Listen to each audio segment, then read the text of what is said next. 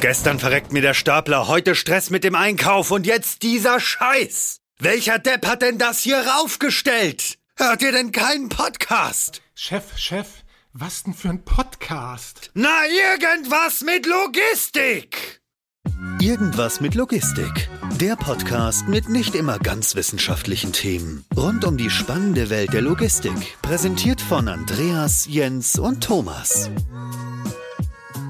Moin, liebe Logistikfreunde und Freundinnen. Ich freue mich zur neuen Folge Irgendwas mit Logistik auch wieder dabei zu sein. Es ist heute schon Folge 144 und ich habe mal wieder Jens bei mir. Grüß, grüß Jens. Grüß, grüß Andreas. Schön, dass du da bist. Ähm, ergänzend dazu haben wir heute natürlich wieder einen super Gast und heute haben wir den Moritz bei uns. Moin Moritz. Hallo, freue mich sehr dabei zu sein. Moritz, wenn ich es ganz kurz zusammenfasse, dann macht ihr irgendwas mit äh, Fulfillment und, und E-Commerce für Unternehmen, sprich ihr seid ein moderner Fulfillment-Dienstleister, wenn ich das so sagen darf.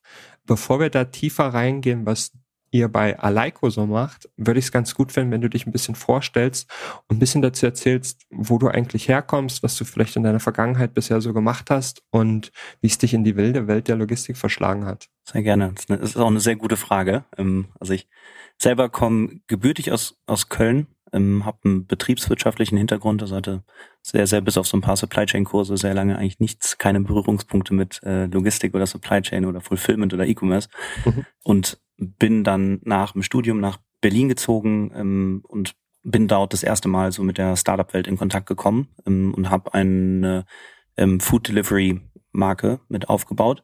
Mhm. Ähm, knapp anderthalb Jahre. Also das war so das erste Mal, wo ich irgendwie operatives äh, Skalieren ähm, lernen musste. Und also das war dann so, sag ich mal, die, die, die, die Kunstform der, der Last Mile Logistik. Ähm, hatte dort aber halt mehr so einen kommerziellen Fokus. Also das, mhm. das war, das war noch nicht der, der Start der Logistikkarriere. Und habe dort Mitgründer kennengelernt von ähm, unserer letzten Firma, wo wir sehr, sehr lange im Gesundheitsbereich unterwegs waren. Also wir haben knapp viereinhalb Jahre ähm, im Software-Only-Bereich ähm, Apps, digitale Therapien entwickelt. Also sind eigentlich so aus unserem Background her, und ich spreche jetzt direkt schon von uns, weil ähm, mein Mitgründer von Aleiko ist auch der derselbe von Kaya und war auch damals mit ähm, mit bei Rocket. Mhm. Haben eigentlich einen, einen, einen Software-Background und ähm, das heißt jetzt hättest du mich jetzt vor vor drei Jahren gefragt, was könnt ihr besonders gut? Ja, dann dann wäre meine Antwort darauf gewesen halt digitale Produkte zu bauen, die Spaß machen in der Verwendung, ähm, also mit einer guten guten UX UI. Ja. Und ähm, genau, also das hat sich auch echt ganz gut entwickelt, ähm, so gut, dass wir uns dann irgendwann daraus operativ zurückziehen konnten. Und ähm, dann, dann ging es auf zu neuen Ufern. Und ein Side-Business, was äh, echt super klein gestartet ist und sich dann doch echt als ganz lukrativ entpuppt hat, war ein eigener E-Commerce-Shop. Und ähm, in diesem E-Commerce-Shop vertreiben wir ähm, Ingwer-Shots, also so kleine 60 Milliliter ja. Flaschen. Ähm, und ohne es zu wissen, ähm, habe ich mich dort auch dann schon, was Produktkategorie angeht, so in in die Hölle der Logistik begeben, ähm, weil wir nämlich irgendwie Mindest, Mindest, Mindesthaltbarkeitsdaten von ähm, 28 Tagen hatten und äh, ja. die, die Dinger sind gekühlt äh, zu lagern und werden auch gekühlt versendet. Also ja, muss ich euch ja nicht, nicht erklären, was das bedeutet. Und ähm, das waren die ersten Berührungspunkte mit, mit E-Commerce und da haben wir dann wirklich äh, von jetzt halt irgendwie, hey, was bedeutet es, so einen Shop operativ zu betreiben, ähm, Shopsystem gewechselt, ERP-System gewechselt, äh, Logistikdienstleister dreimal gewechselt, einen Hersteller gewechselt, einfach viel erlebt mhm. und ähm, ja, und ähm, Interesse an Logistik gefunden ne? und dann irgendwie auch gesehen, hey, viele Parallelen irgendwie zwischen Medizin und zwischen Logistik sind es alte Industrien, ähm, die, sag ich mal jetzt, in der Fläche bedingt digitalisiert sind ähm, und, äh, und jetzt halt quasi, um so die Brücke zur Software zu schlagen, das, was uns halt vor allem irgendwie so ein bisschen gereizt hat, war sehr, sehr viele Legacy-Systeme zu sehen, die ähm, ja halt eher so ein bisschen Richtung Windows 98 gingen. Ähm, und da haben wir gesagt, da, da sind wir sehr zuversichtlich, dass wir da was Besseres bauen können. Und ähm, so kam dann eins zum anderen. Da würde mich mal interessieren, wenn du sagst, so ja, Interesse geweckt, war es dann eher dahingehend, dass das Interesse geweckt wurde, weil ihr es besser machen müsst? Also sprich, du hast ja gerade selber gesagt, ihr habt viel gewechselt und so weiter. Das hatte wahrscheinlich dann ja auch immer einen Grund dahinter. Oder hat es euch von Anfang an wirklich richtig, richtig Spaß gemacht? Ich glaube, wir sind schon zwei sehr analytisch denkende Menschen, also so sehr immer schon irgendwie so prozessorientiert gewesen und diese Vorliebe kann man natürlich in der Logistik sehr gut ausleben. Und ähm, genauso deshalb, also ich glaube, es war, so, ich würde sagen, eine Mischung aus beidem. Ja, also äh, initiales Interesse und dann aber halt auch einfach gesehen, hey, da, da lässt sich auch jetzt irgendwie mit einer guten Kombination aus Automatisierung, Automatisierung, Digitalisierung ähm, und nicht irgendwie einem gescheiten Fulfillment-Konzept in einem sehr stark wachsenden E-Commerce-Markt ähm, mit Sicherheit einiges hebeln. Und ähm, ja, genau so. Und das ließ sich dann gut verbinden mit Interessen. Mhm. Und gleichzeitig auch das, was du eben gesagt hast, ne? wenn man dich vor drei Jahren gefragt hat, was ihr gut könnt, dann sind es irgendwie, ähm, du hattest gesagt, Softwareprodukte, die Spaß machen mit einer guten UX, äh, wenn ich es richtig zitiere oder, oder, oder ähm, zusammenbekomme. Mhm. Und gleichzeitig auch gesehen, dass das irgendwie in der Logistik fehlt. dass man sagt, okay, ähm, da gibt's vielleicht manchmal digitale Produkte und ich betone das Wort manchmal.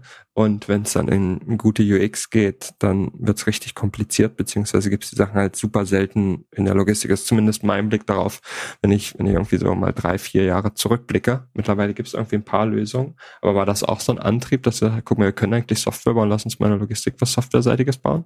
Ja, absolut. Ja, also wir haben uns ähm, sehr viel Software angeschaut, auch wirklich in, mhm. als auch als wir noch in einer sehr iterativen Phase unterwegs waren, also wirklich von ERP-Systemen über WMS-Systeme, über äh, Track-and-Trace-Systeme und äh, kamen dann aber halt sehr aus der, wie betreibe ich einen E-Commerce-Shop, was habe ich eigentlich alles für Geschäftsabläufe, was lässt sich alles unter die Operations-Klammer eines E-Commerce-Shops packen. Ja, und ein großer, großer Batzen davon war halt Fulfillment. Also ich, ich finde halt, dass wenn man jetzt mal wirklich so, wenn man jetzt mal so fünf oder zehn Jahre zurückdenkt, ja, und sich halt ja. überlegt, hey, wenn du vor zehn Jahren einen E-Commerce-Shop gegründet hast, jetzt irgendwie, was, nehmen wir mal ein Müsli oder sowas, die sind, glaube ich, noch älter, aber ähm, die haben ja sogar noch damals, glaube ich, ihr eigenes Shopsystem gebaut, die hatten Offline-Kampagnen, ja, und heutzutage hast du halt irgendwie was so das? Problem, Technical Setup ist sehr schnell gelöst. Ja, irgendwie mit, äh, kannst ja sehr, sehr schnell mit den Shopifys dieser Welt was zusammenbasteln. Und ähm, auch das Thema irgendwie, wie komme ich an Kunden, lässt sich, glaube ich, heutzutage über Social Media Kanäle und, und Social Networks sehr, sehr gut adressieren. Also und genauso haben wir es ja auch mit den Ingmar Shots gemacht. So, und einfach halt einfach dieses, sag ich mal, dieser, dieser Vertical ähm, Logistik oder Operations, da haben wir halt selber einfach die Erfahrung gemacht, hey, D2C ist ein absolut wachsendes Segment. Ähm, die Make-or-Buy-Entscheidung. Äh, ja, also so machst du jetzt Logistik selber und hast aber irgendwie ja. überhaupt keinen Peil. Ähm, oder outsourcest du das Ganze. Ähm, ja, ist halt beides irgendwie teuer. Also das selber zu machen ist halt sehr CapEx-heavy und hast halt nicht die Expertise und es halt outzusourcen, stell dich dann eigentlich so ein bisschen vor die Wahl. Irgendwie gehe ich jetzt Richtung FBA, ja, da bist du dann aber sehr schnell wieder weg von, wenn du sagst, ich mach, ich mach D2C ja, und will irgendwie eine, eine coole Brand-Experience schaffen, auch Post-Purchase und äh, ja, und dann bist du halt im 3PLer-Markt. Also und, mhm. und da haben wir halt einfach aus der eigenen Erfahrung gesehen, hm, äh, ist Luft nach oben. Ähm, vor, vor, vor allem was die Kombination, glaube ich, angeht. Ja, also es, äh, wir fokussieren uns bei Alico ja auch, können wir nachher mal gerne tiefer, tiefer reingehen, aber wir fokussieren uns ja nicht nur auf Fulfillment, sondern sind mittlerweile auch sehr, sehr stark in der Automatisierung von sämtlichen Geschäftsprozessen ja, unterwegs. Also treten wahnsinnig viel auch mit den Endkonten direkt in Kontakt. Wir, weiß nicht, automatisieren Themen wie Refund-Prozesse oder sowas. Und äh, da haben wir einfach gemerkt, mhm. wie gesagt, Luft nach oben und lass uns da mal tiefer reinschauen. Okay.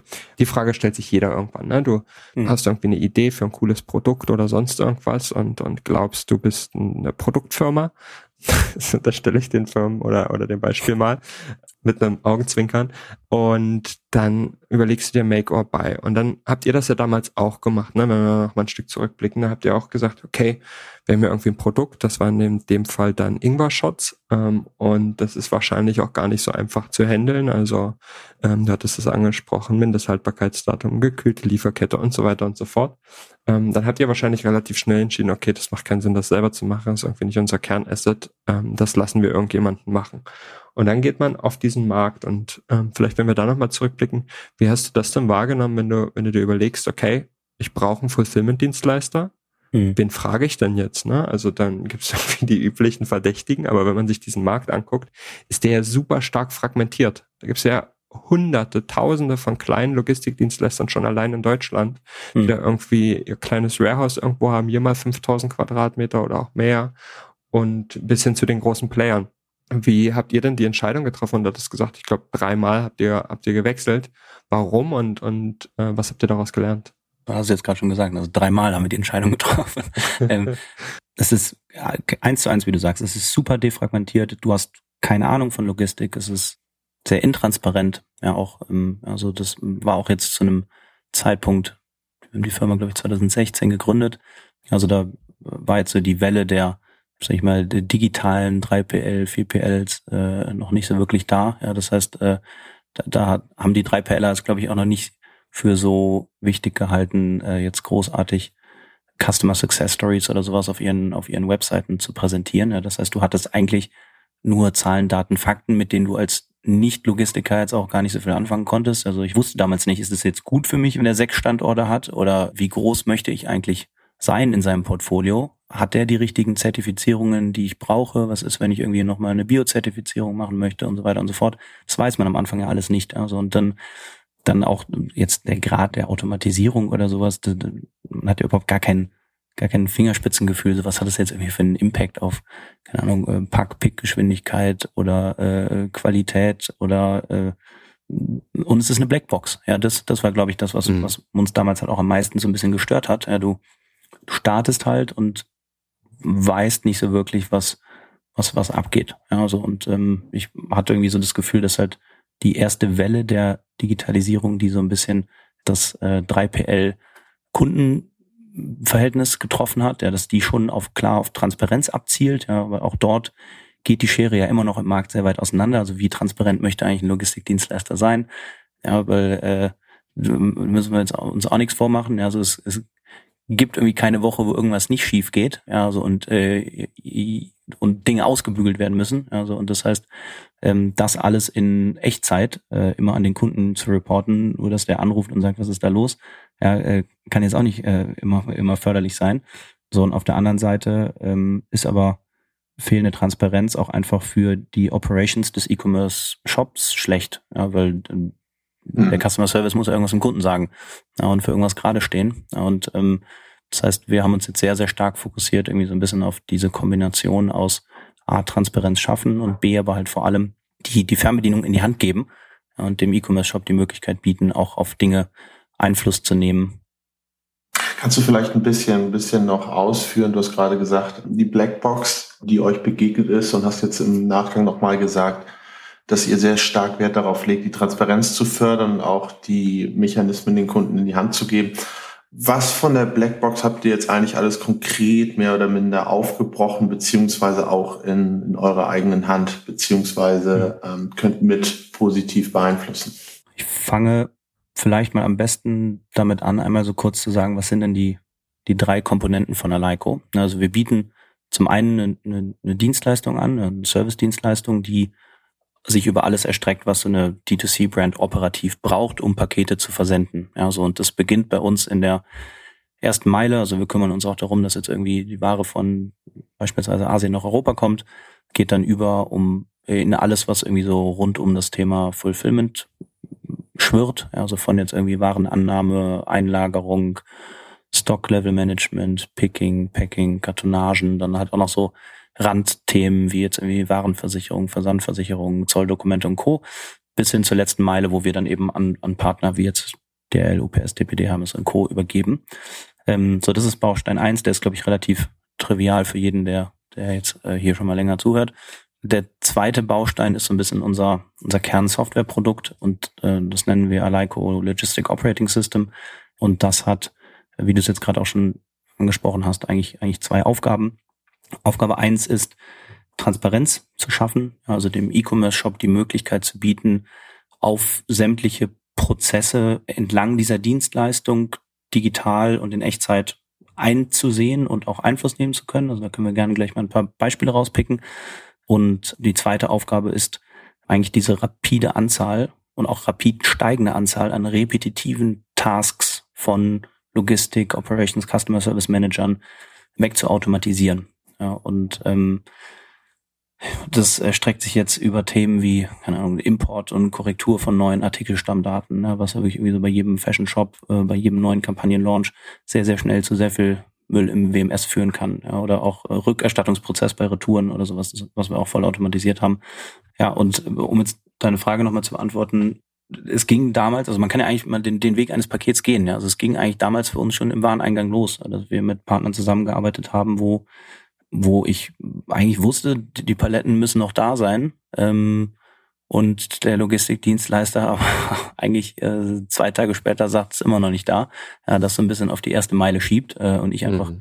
null Transparenz habe, teilweise irgendwie out of stock bin, äh, meine B2B-Kunden warten und ähm, ja, so und das war was, was uns sehr, sehr, sehr gestört hat. Dann halt auch irgendwie so ein bisschen fehlende Transparenz auf auf ähm, Über- und Untermengen äh, mhm. im Wareneingang. Also das ist eine Thematik, mit der wir uns jetzt sehr, sehr intensiv gewidmet haben. Also mittlerweile ist es so, dass die Shops das, den gesamten, die ganze gesamte Annoncierung des Wareneingangs über die Aleiko-Plattform steuern ähm, und auch über die Aleiko-Plattform Versandlabel generiert werden, die an den Hersteller gehen.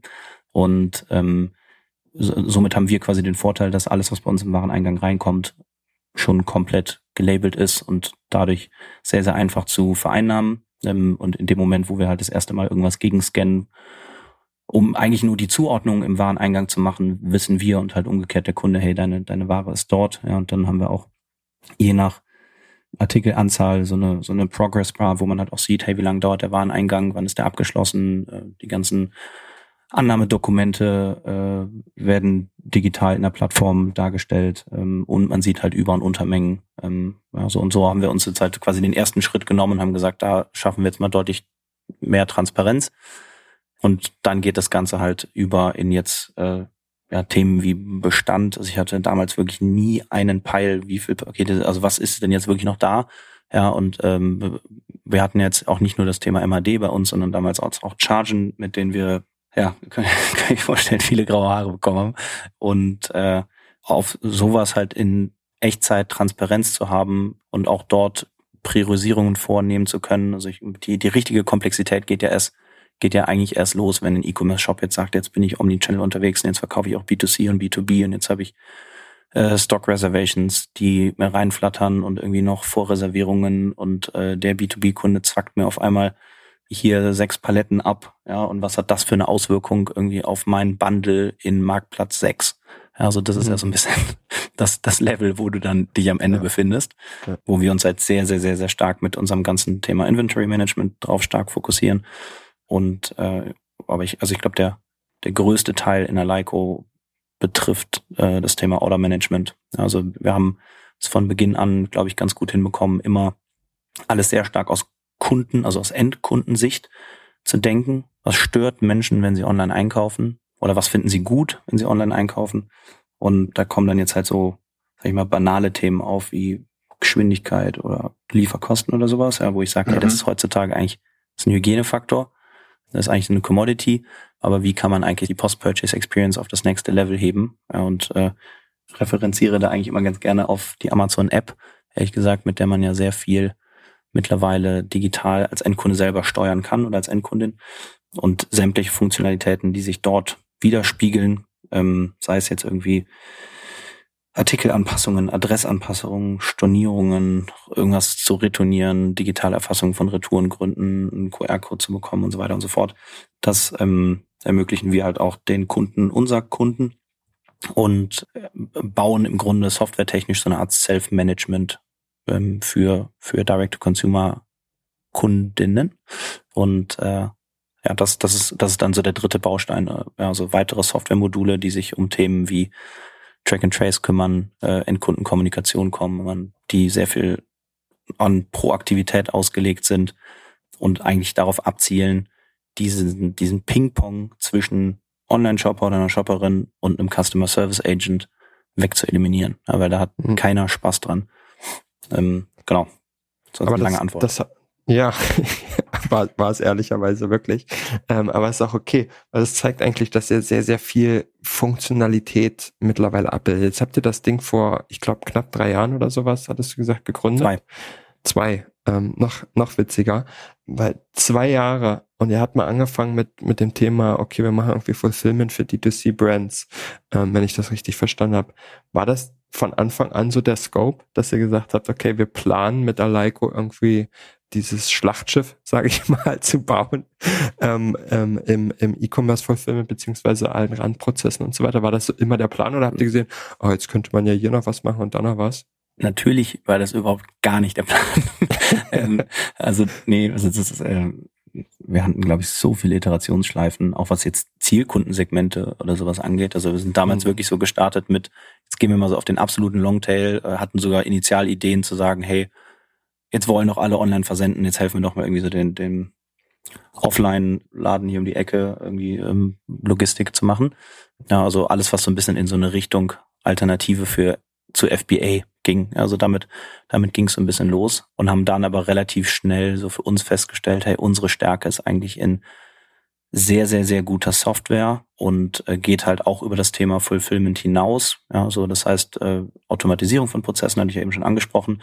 Und bei kleineren Shops ist halt nicht so viel zu automatisieren. Also und das äh, hat dann eigentlich natürlich dazu geführt, dass wir uns sehr, sehr stark Richtung so sag ich mal, den Mid-Market ähm, bewegt haben. Also Shops, die halt eigentlich schon locker 15, 15, 20.000 Sendungen aufwärts machen pro Monat. Und mhm. ähm, weil das ist, das ist genau die Größe, ja, wo du halt sagst, hey, ich habe jetzt hier schon acht Leute im Customer Service sitzen und vier Leute im Operations Team sitzen und ähm, möchte eigentlich meine Versandzahlen verdoppeln, habe jetzt vielleicht gerade sogar ein Investment reinbekommen oder sowas ähm, und möchte aber nicht über Kopfzahl skalieren, sondern über Tech und Automatisierung. Also und das harmoniert, glaube ich, sehr so ein bisschen mit, ich wollte jetzt gerade sagen, mit Gabriels und meinen Werten, aber das ist ein bisschen übertrieben, aber mit, mit Gabriels und meiner Expertise ähm, mhm. aus dem Softwarebereich.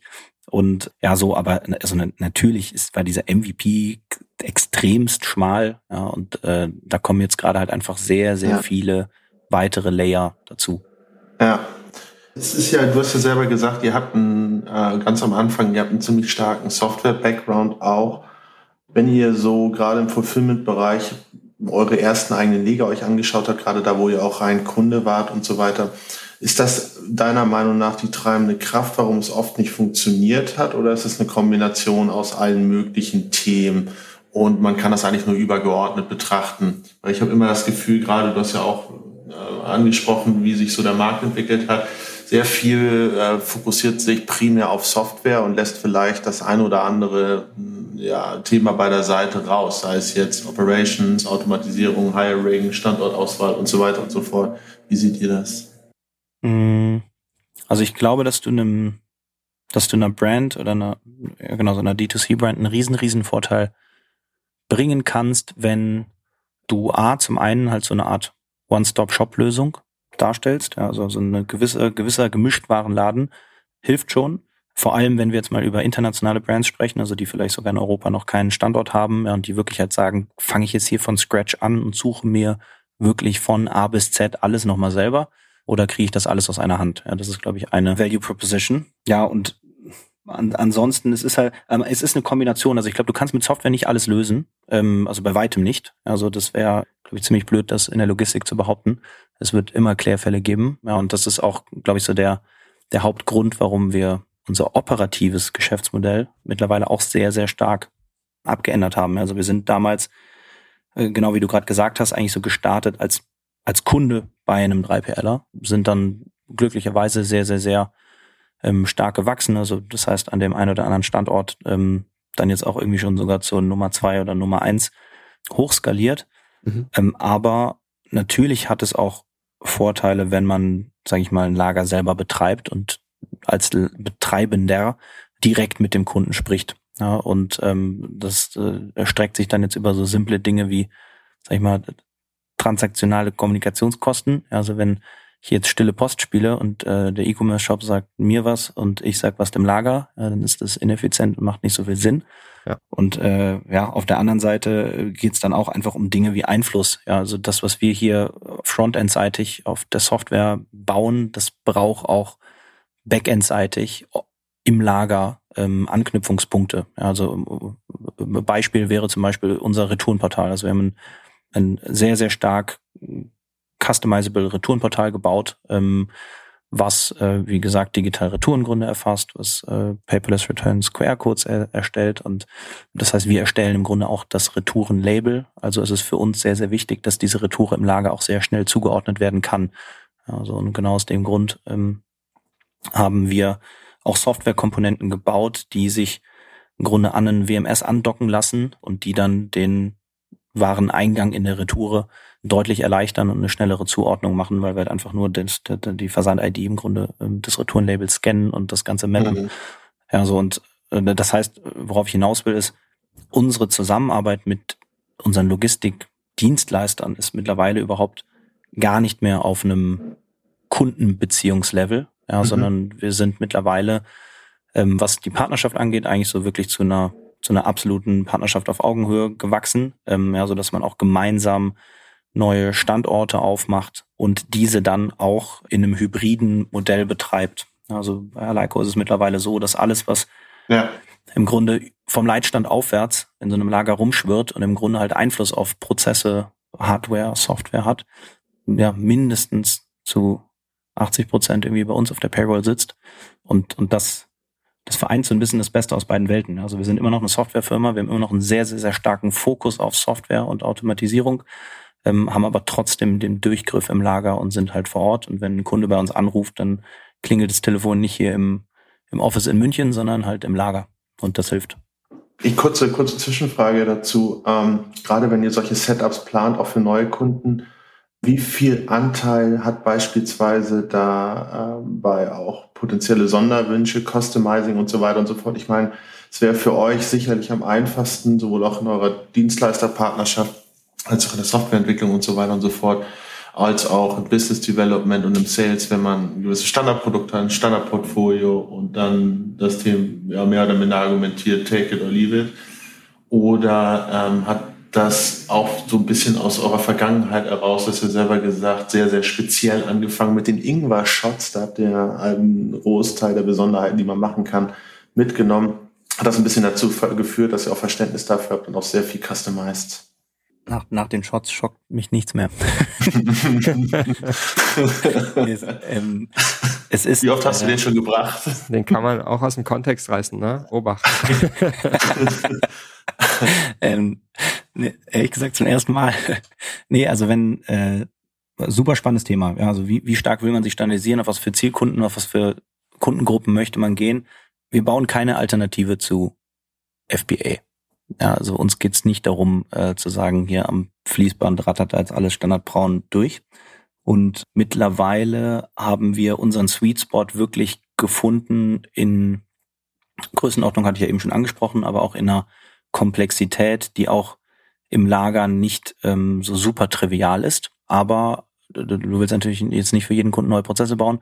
Das heißt, das, worauf wir uns gerade sehr, sehr stark fokussieren, ist etwas, das läuft hier intern als äh, skalierbare Customization.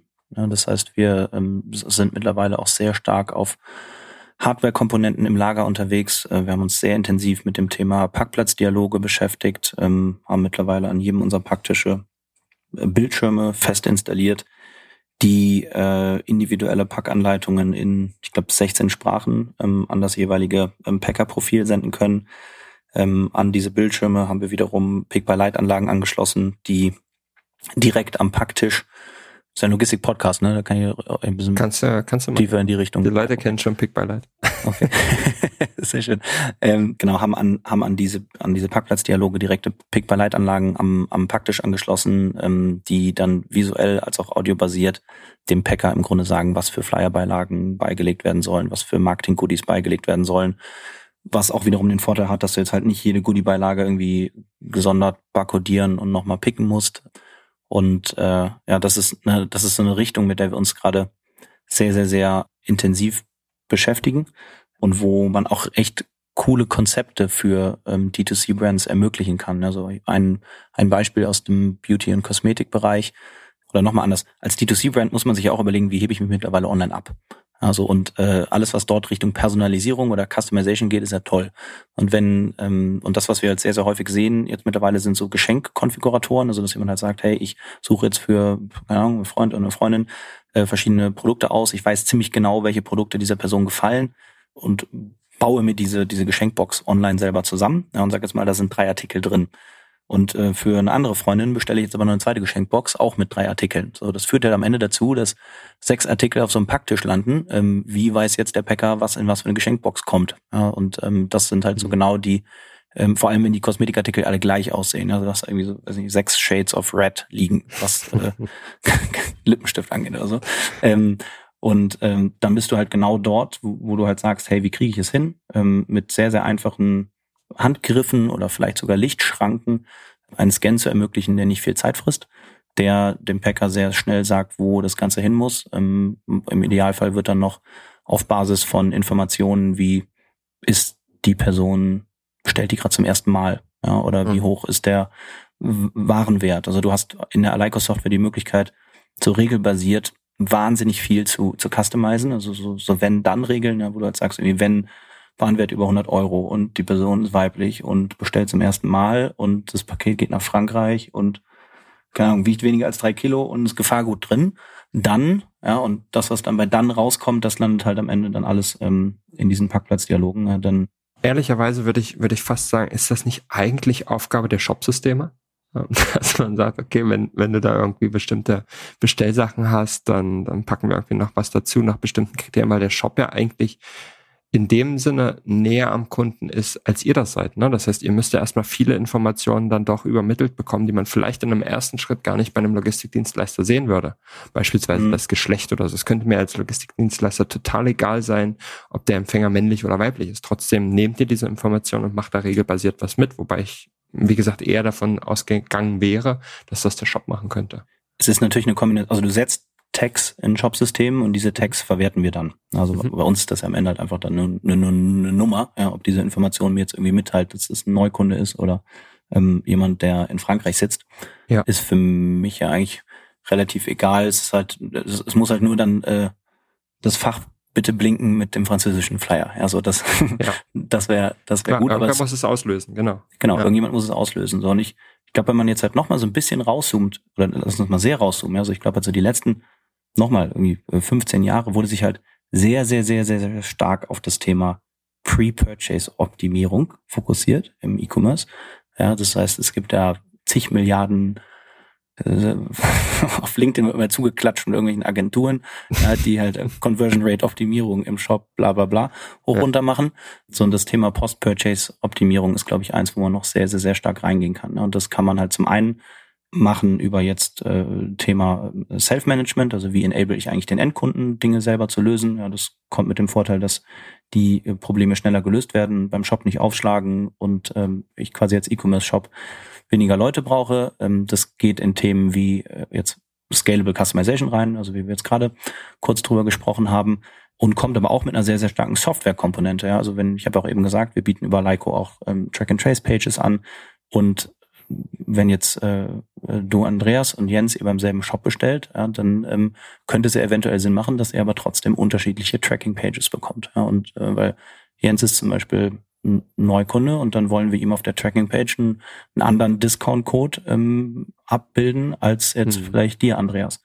Also und in den Bereich, ja, und, und, und das ist auch das, wieso ich glaube ich anfangs einmal kurz erwähnt hatte, so, das geht hier eigentlich deutlich weit über Fulfillment hinaus in den Bereich gehen wir sehr, sehr stark rein und ich glaube aber fest daran, dass man auch so holistisch denken muss und unterwegs sein muss, wenn man halt einen wirklichen einen Mehrwert für den Kunden bringen möchte. Bin ich, bin ich grundsätzlich bei dir und gleichzeitig steigert es natürlich die Komplexität enorm, ne? insbesondere auch in euren Vertriebsprozessen und so weiter. Wenn man jetzt mhm. beispielsweise zu einem Kunden oder ein Kunde kommt auf euch zu, der hat ja in aller Regel, nehmen wir ein Beispiel, so eine D2C-Brand, die handelt mit Kugelschreibern, ähm, so ein total innovatives Produkt und äh, sagt dann, ich brauche Logistik. Dann suchen die nach Logistik, dann kommen die irgendwann auf unseren Podcast, hören sich das an, sagen, okay, der Moritz hat irgendwie guten Kram erzählt, machen wir mit dem. Aber am Ende des Tages bietet ihr so viel mehr als, als das reine Fulfillment, ähm, für, nachdem man eigentlich sucht, was es dann unglaublich erklärungsbedürftig macht, was man eigentlich alles für Möglichkeiten hat. Ne? Wahrscheinlich ist mhm. es im Software-Stack modular aufgebaut. Man kann sich irgendwie aussuchen, welche Module man braucht. Vielleicht braucht man ein Retourenmodul, vielleicht nicht. Vielleicht braucht man die Tracking-Pages, von denen du gesprochen hast, vielleicht auch nicht. Das heißt, ich biete eigentlich jemandem sehr, sehr, sehr viele Optionen, ähm, der eigentlich initial vielleicht auf der Suche ist zu sagen, ich brauche Fulfillment und ich habe vielleicht auch gar nicht so richtig Bock auf Logistik, weil es muss halt irgendwie gemacht werden. Ich will aber eigentlich nur meine geilen Kugelschreiber auf Instagram bewerben und verkaufen. Aber muss dieses Stiefkind halt irgendwie bedienen. Und jetzt kommen mhm. die zu euch und dann kommt ihr mit quasi der Kanone und sagt, guck mal, was ich noch alles hab. Willst du das auch alles haben? Das ist das super komplex, oder? Wie geht ihr damit um? Es ist ein äh, komplexer Vertriebsprozess, ja. Also das äh, stimmt. Du kannst natürlich so ein bisschen so eine Zwiebeltaktik, ja. Also da äh, fängt man probiert halt mal rauszufinden, was ist denn jetzt das, was gerade auf dem Herzen liegt. Und wenn das mhm. Problem Logistik ist, dann fangen wir halt damit mal an. Und äh, im Softwarebereich, genau wie du gesagt hast, ist es modular aufgebaut. Man kann auch einen Großteil der, der Softwarekomponenten kostenlos ähm, testen für einen gewissen Zeitraum mhm. ähm, und sich dann überlegen, ob die für einen Mehrwert bringen oder nicht. Ja, oder ob man halt die Dinge wie, wieder lieber händisch macht. Und wir merken aber auch gerade jetzt bei so simplen Dingen wie, es fängt jemand neu bei uns im Vertrieb an. Also der muss das auch erstmal alles lernen. Ja. Ähm, ja, dass, dass, ähm, dass diese höhere Komplexität auch einen mehrstufigen Vertriebsprozess mit sich zieht, dass wir wirklich Multi-Stakeholder Selling mittlerweile machen, ja, weil ein Teil dieser Lösungen, ähm, über die ich gerade eben gesprochen habe, die sind ja jetzt auch primär gar nicht für den Chief Logistic Officer relevant. Also eigentlich hat man ja, wenn man in so einen E-Commerce Shop rein reinschaut, äh, ist es ja eher immer ähm, Marketing und Logistik stehen im konstanten Krieg zueinander. Genau, da wollte ich eigentlich gerade auch drauf hinaus, ähm, wo, wo du jetzt gerade eingehst. Ist dann eigentlich der Ansprechpartner, Ansprechpartnerin in erster Linie denn überhaupt noch die Logistiker, gerade wenn ich diese äh, weitgreifenderen Systeme mir überlege, muss man sich da nicht vielleicht sogar irgendwie ein bisschen anders positionieren, sowohl wie man die Tätigkeit nennt, als auch ähm, wer so die potenziellen Ansprechpartner und Ansprechpartnerinnen sind? Also absolut. Ja, also es ist ein, ein Multi-Stakeholder Vertriebsapproach. Also wir fragen eigentlich auch proaktiv, je nachdem, bei wem wir halt gelandet sind. Also wenn wir jetzt im Marketing starten und jemand kommt halt über eine Kampagne, weil er sagt, hey, ich möchte, ähm, keine Ahnung, den Grad an Personalisierung und finde ich cool und kann ich online verkaufen, ja, dann sagen wir, okay, dann lass uns mal mit deinem Logistiker reden und umgekehrt ähm, sagen wir halt, hey, wir haben ja noch Lösung 1, 2, 3 für euer Marketing oder am besten ziehen eigentlich Gespräche mit den Customer Service Agents oder dem Head of Customer Support oder sowas, weil die haben ja wirklich am Ende äh, ja äh, Tag ein Tag aus da diesen das das repetitive Zeug auf dem Tisch liegen. Also das heißt, das sind eigentlich so sag ich mal unsere unsere größten Promoter in so einer Firma, ähm, weil wir denen wirklich das das Leben äh, sehr sehr stark vereinfachen. Und ähm, aber also ich stimme dir komplett zu. Das hat äh, nicht nur eine Komplexität jetzt irgendwie beim Anlernen von neuen Leuten oder bei dem Strukturieren dieses Prozesses, sondern natürlich auch bei, den, bei Themen wie Positionierung. Also und äh, wir sind bei Aleiko gerade auch explorativ in Richtungen unterwegs, ob wir eventuell Teile unserer Softwareprodukte sogar standalone anbieten können. Ähm, also, also losgelöst von, von Logistik ähm, oder beziehungsweise kompatibel mit also auch E-Commerce-Shops, die sagen, ich habe ein eigenes Lager, ja, wo wir halt sagen, hey, wir könnten dir eigentlich bei sehr, sehr vielem helfen. So, und an welcher Stelle jemand dann, sage ich jetzt mal, mit unseren Produkten in Kontakt kommt, das wird dann, glaube ich, in, mhm. in Zukunft immer irrelevanter. Ja, ähm, aber das, was relevant ist, ja. dann halt das Thema Upselling. Da, da frage ich mich auch, besteht da nicht auch ein bisschen mal die Gefahr, ähm, sich auch so zu verlieren, so die klassische Binsenweisheit, tanzen auf zu vielen Hochzeiten, weil ähm, eigentlich beschreibst du ja auch schon selber, dass es, dass es ähm, ja schon eine Herausforderung ist, das als Summe, weil es halt auch kein klassischer Fulfillment-Ansatz ist. Ich glaube jetzt nicht, dass man wissenschaftlich Fulfillment wirklich krass genau abgrenzen kann und das ist immer mhm. ein bisschen Interpretationssache. Es geht ja schon äh, ziemlich weit und ähm, äh, gerade auch dann auf eurer Kundenseite bist du dann in ganz unterschiedlichen ähm, ja, Schnittstellen dann auch, vielleicht sogar auch mit mehreren Schnittstellen gleichzeitig, mit mehreren Verantwortlichkeiten gleichzeitig im Austausch, macht es dann nicht, gerade wie du gesagt hast, äh, mittelfristig Sinn, es zu teilen in eigenständige Bereiche beziehungsweise eigenständige Produkte, die man vielleicht dann aneinander docken kann, aber nicht alles wie nach dem Zwiebelprinzip nacheinander auszustreuen, um dann sich vielleicht auch in der Fülle an potenziellen Möglichkeiten zu verlieren? Oder fehlender Fokus ist, glaube ich, das, was äh, einem Startup sehr schnell das Genick brechen kann. Also so wirklich, äh, also, äh, sag jetzt entweder tanzt auf allen Hochzeiten, ja, oder mhm. äh, hat einfach zu viele Fronten offen. Ja, das ist etwas, wo wir halt auch bewusst zum Beispiel sagen, dass wir in die Richtung nicht gehen wollen. Also das mhm. Komplexität braucht Struktur. Wir sind jetzt, glaube ich, noch nicht an dem Punkt äh, angekommen nach zwei Jahren, wo wir sagen, jeder dieser Bereiche wird eine eigene Geschäftsunit. Ja, mhm. ähm, mhm. sind aber jetzt hier intern in der Leico schon eigene Teams, die sich halt ja. nur darum kümmern. Und ähm, es war auch, also wenn, wenn man jetzt nochmal so ein bisschen in den Markt reinschaut, es war von uns auch zum Beispiel eine bewusste Entscheidung zu sagen, wir wollen das Lager nicht bis hin zum Picker und Packer komplett selber betreiben, ja. weil das wären zu viele Fronten. Also und ähm, unser Fokus liegt ganz, ganz klar auf Software und wir merken jetzt, wie diese Softwarekomponenten, die bisher sehr stark Shop-Facing oder Endkunden-Facing waren, wie die jetzt mehr und mehr auch mit Hardware- und Softwarekomponenten im Lager verschmelzen. Und das ist auch gut so und das macht auch Sinn, weil die Funktionalität halt dadurch äh, um ein Vielfaches gesteigert werden kann.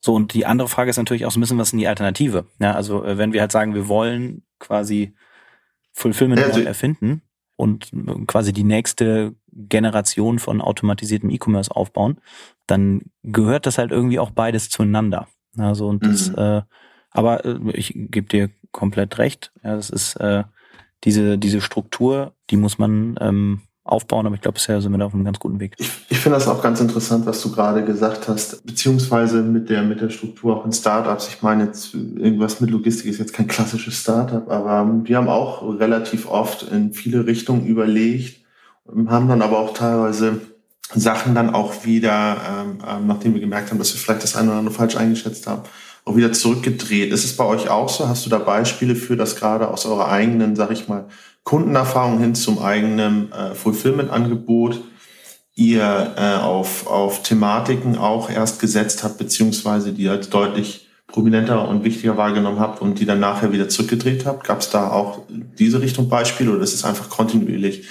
immer weiter funktional gewachsen? Also ich glaube, mit die größte Umorientierung war, was wirklich Zielsegment angeht. Also wir sind wirklich, wie gesagt, eigentlich gestartet mit dem Longtail, dann mehr Richtung Midmarket, man muss dann aber halt auch irgendwann die Entscheidung treffen zu sagen, ich bediene jetzt diesen Longtail nicht mehr. Ja, und äh, ich aufbaue vielleicht auch Kunden, die ähm, für mich aktuell noch zu klein sind oder lehne auch Kunden ab, ja, wo ich eigentlich sage, hey, ihr entwickelt euch eigentlich in eine ganz gute Richtung, aber wir brauchen diesen Fokus. Also äh, von daher, ja klar, diese Momente gibt's gibt's in jedem Startup.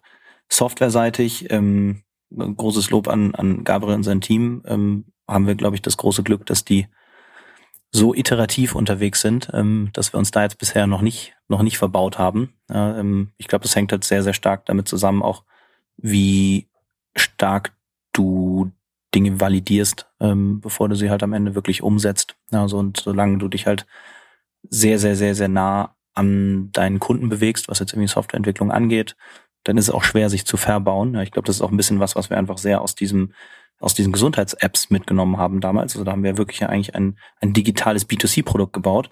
Ähm, und das war zwangsweise immer sehr, sehr, sehr nah am Patienten dran.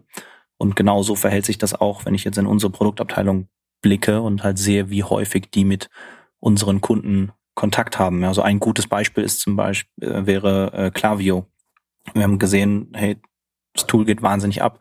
Ähm, super viele E-Commerce-Shops nutzen das. Und äh, wir haben bei Alaiko wahnsinnig viele Events, die wir tracken, wahnsinnig viele Triggerpunkte, die wir setzen können, die ja, eine perfekte Symbiose mit dem System waren. Und äh, das ist, glaube ich, so das, das most recent Beispiel. Das ist jetzt, glaube ich, vor knapp zwei Wochen live gegangen, ähm, wo wir gesagt haben, hey, was, was möchte die Community? Und dann bauen wir in die Richtung. Du hattest gerade gesagt, was möchte die Community und so weiter. Ähm, das ist ja super spannend, ähm, sich auch zu überlegen, okay, jetzt habt ihr schon so viele Touchpoints am Ende auch mit dem Konsumenten direkt, ne? Also insbesondere auch durch, durch die Softwareprodukte, die du, die du gesagt hast, wie beispielsweise ähm, das Track and Trace, das Retourenportal und so weiter und so fort. Aber auch durchs Fulfillment. Ne? Am Ende des Tages habt ihr das in der Hand, wie der Kunde das erste Mal vielleicht auch mit einer Brand in Berührung kommt. So beispielsweise das Paket. Ne, sieht das Paket mhm. hübsch aus? Ist das ordentlich verpackt? Ist die Ware da drin ordentlich gesichert? Wie auch immer. Da habt ihr super viele Touchpoints, was, was irgendwie zeigt, wie wichtig eigentlich auch dieser Teil, den ihr in der Wertschöpfungskette eines Unternehmens habt, wie relevant und wichtig der am Ende auch für den Endkunden ist. Was sind denn da so aktuell vielleicht auch die nächsten Touchpoints, die ihr seht, wo ihr sagt, okay, das ist schon so ein Fokusthema, auf das wir noch ganz explizit eingehen wollen. Ich glaube, es wird sich sehr viel im, auf der digitalen Seite tun. Also ich mhm. glaube, dass das Thema Track and Trace noch lange nicht am Ende ist. Also es gibt da ja gerade im Enterprise-Bereich, jetzt mal so Richtung Parcel Lab oder sowas blickend, Firmen, die das mit einem sehr, sehr hohen Grad an Personalisierung extrem gut machen. Und ich glaube, dass eine solche Funktionalität, also dann sind wir halt wieder bei dem Thema Post-Purchase Experience, absolut etwas ist, was, was dem Segment, in dem wir unterwegs sind, als auch jetzt dem, dem Longtail aktuell noch fehlt. Ja, und mhm. ähm, das ist auf jeden Fall, oder das sind auf jeden Fall Bereiche, wo ihr noch einiges von Aleiko hören werdet.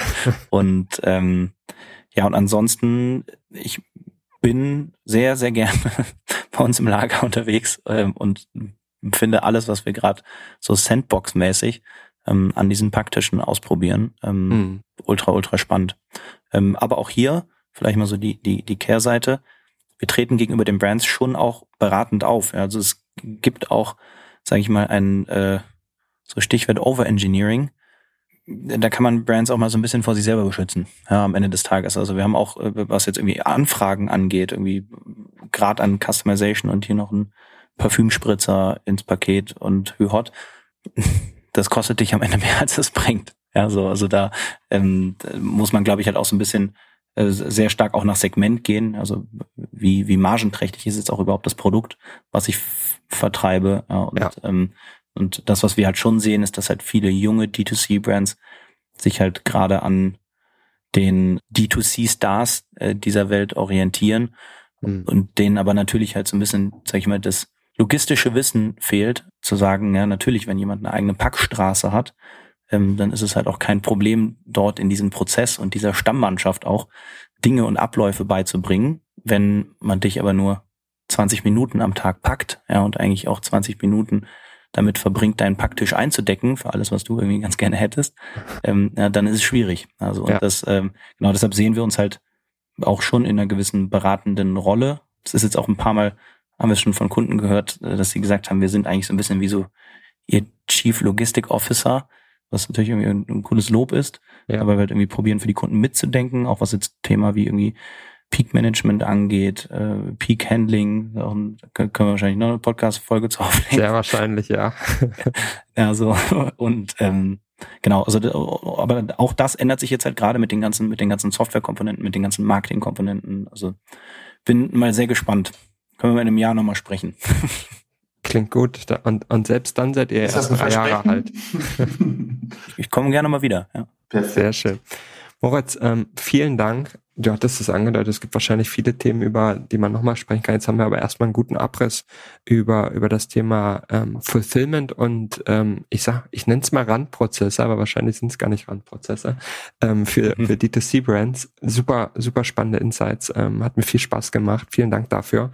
Und ähm, ich würde sagen, wir sehen uns spätestens in einem Jahr wieder oder hören uns dann wieder ähm, und, und sprechen weiter, wie es wie es bis dahin weitergegangen ist mit Aleiko. Jetzt habt ihr irgendwie zwei Jahre Fast Pace hingelegt, ähm, auch gute Firmenbewertung und so weiter erreicht. Ähm, mal gucken, wie es weitergeht. Bin ich ganz gespannt drauf. Vielen Dank, Moritz. Sehr gerne. Dankeschön, Andreas. Danke, Jens. Hat echt Spaß gemacht. Danke.